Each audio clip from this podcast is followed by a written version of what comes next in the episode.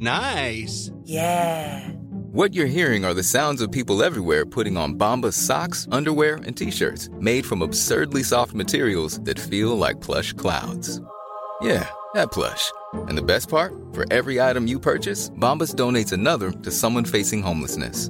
Bombas. Big comfort for everyone. Go to bombas.com slash ACAST and use code ACAST for 20% off your first purchase. That's bombas.com slash ACAST. Code ACAST. Te lo cuento, te lo cuento. Tu dosis diaria de noticias. Al fin viernes, bienvenidos a su dosis diaria de noticias con Te lo cuento. Soy Laura Audiño y vamos a echarle un ojo al mundo juntos. Acompáñenme.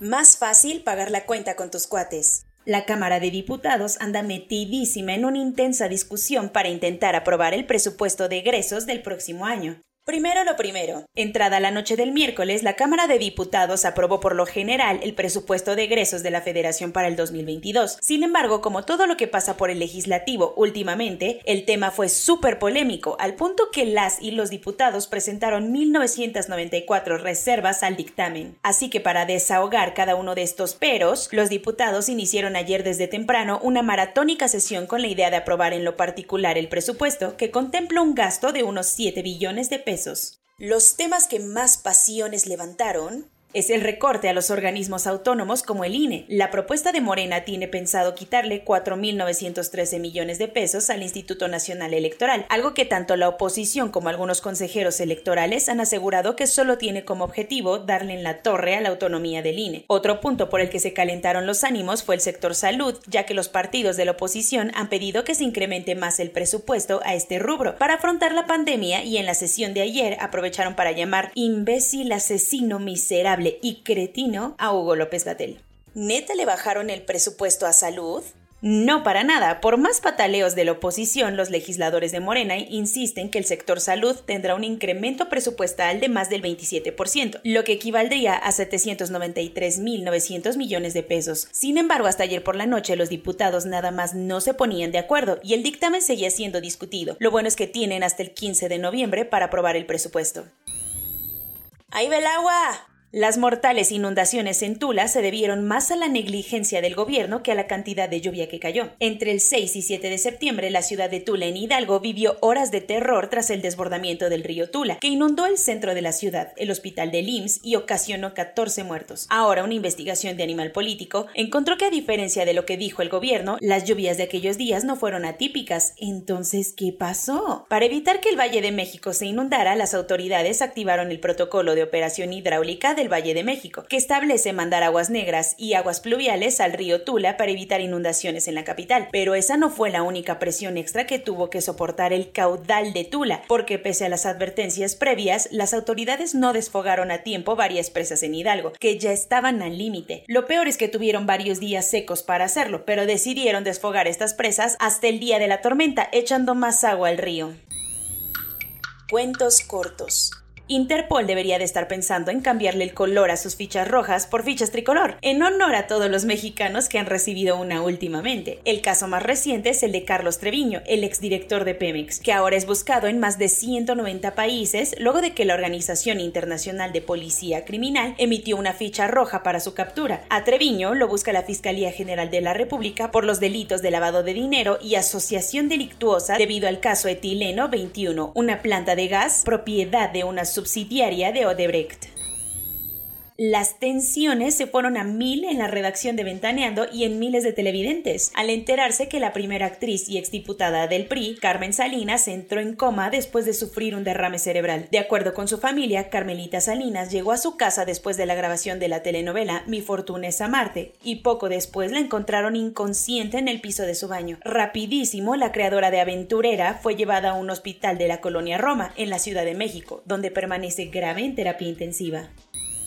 Frederick de Klerk falleció ayer a los 85 años en su casa, después de haber padecido cáncer. De Klerk fue mucho más que el último presidente blanco de Sudáfrica. El líder fue una pieza clave en la democratización del país, a pesar de haber gobernado bajo el régimen del apartheid, es decir, la segregación racial. Además, Nelson Mandela le debe su liberación de la cárcel de 1990, y aunque no muchos lo saben, de Klerk compartió con Mandela el Premio Nobel de la Paz por la finalización del sistema de segregación racial. En su último mensaje, el expresidente pidió disculpas por el dolor, indignidad y daño causado a los negros, morenos y nativos en Sudáfrica. El Partido Comunista Chino emitió su tercera resolución ever en la que mostró los principales logros y experiencias históricas en sus 100 años de existencia. Con este documento se le otorgó a Xi Jinping un lugar privilegiado en la historia del país, pues el partido lo puso al nivel de Mao Zedong y Deng Xiaoping, que recibieron su respectiva resolución en 1945 y 1981. Así que esto solo es la cereza en el pastel para consumar lo que ocurrió en 2018, cuando el Parlamento chino modificó sus normas para erradicar los límites en los periodos de mandato presidencial, así que va a haber Xi Jinping para largo para no romper la dinámica de que cada día se escalan más las tensiones entre Bielorrusia y Europa, ayer el presidente Alexander Lukashenko se puso todavía más denso con sus amenazas. Y justo cuando los primeros copos de nieve ya comenzaron a caer en Europa, Bielorrusia amenazó con dejar a varios países europeos sin gas si siguen provocándolos. Lukashenko puede hacer esto ya que por Bielorrusia pasa el gasoducto Yamal Europa, y si lo cierra podría dejar sin energía a Polonia, Lituania e incluso Alemania. Así que le recomendó a los líderes de Polonia, Lituania y a otros descerebrados que piensen antes de hablar. Caray. El famoso río Támesis pasa por Oxford, Eton, atraviesa todo Londres y termina desembocando en el Mar del Norte. Sin embargo, por más que el río decora súper bien a la capital inglesa, desde hace 60 años declararon algunas partes biológicamente muertas por los altos niveles de contaminación. Pero después de muchísimos esfuerzos para rehabilitarlo, la Sociedad Zoológica de Londres publicó un reporte en el que anunció que el Támesis ya tiene nuevos huéspedes como tiburones, caballitos de mar y focas. La publicación también aplaudió que consiguieron bajar los niveles de fósforo en el agua, pero alertaron sobre una alta concentración de nitrato. Corona News. En México, el número total de vacunas puestas es de 129.201.826. El número de personas vacunadas con esquema completo es de 62.881.897. Esto representa el 70.27% de la población mayor a los 18 años. Nuevo León festejará su puente por la Revolución Mexicana estrenando semáforo verde, ya que la ocupación de camas en los hospitales ha disminuido exitosamente. Por segundo año consecutivo, los capitalinos no van a poder ir a patinar en hielo al zócalo de la ciudad, pues para evitar rebrotes de COVID-19, Sheinbaum anunció que no se instalaría la pista. Hoy es el último día para que las personas entre 18 y 29 años vayan a ponerse la segunda dosis de la vacuna en Valle de Bravo. Los casos de COVID-19 en Alemania siguen aumentando, pero a pesar de esto, el casi canciller Olaf Scholz pretende eliminar por completo el estado de emergencia en el país para finales de este mes. Oficialmente, Europa está atravesando la cuarta ola de COVID-19 con el mayor número de casos en Alemania y Rusia, y a pesar de que gran parte de la población está vacunada o ha alcanzado inmunidad colectiva, los contagios no ceden. Las personas que no tienen el esquema de vacunación completo en Austria no pueden ingresar a hoteles, restaurantes o salones de belleza, y como los casos han repuntado, el canciller amenazó con aislar a quienes les falte la segunda dosis.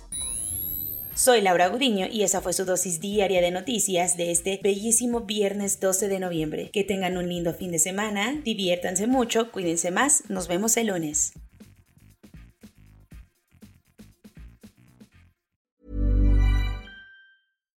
When you make decisions for your company, you look for the no-brainers. And if you have a lot of mailing to do, stamps.com is the ultimate no-brainer. It streamlines your processes to make your business more efficient, which makes you less busy. Mail checks, invoices, legal documents, and everything you need to keep your business running with stamps.com.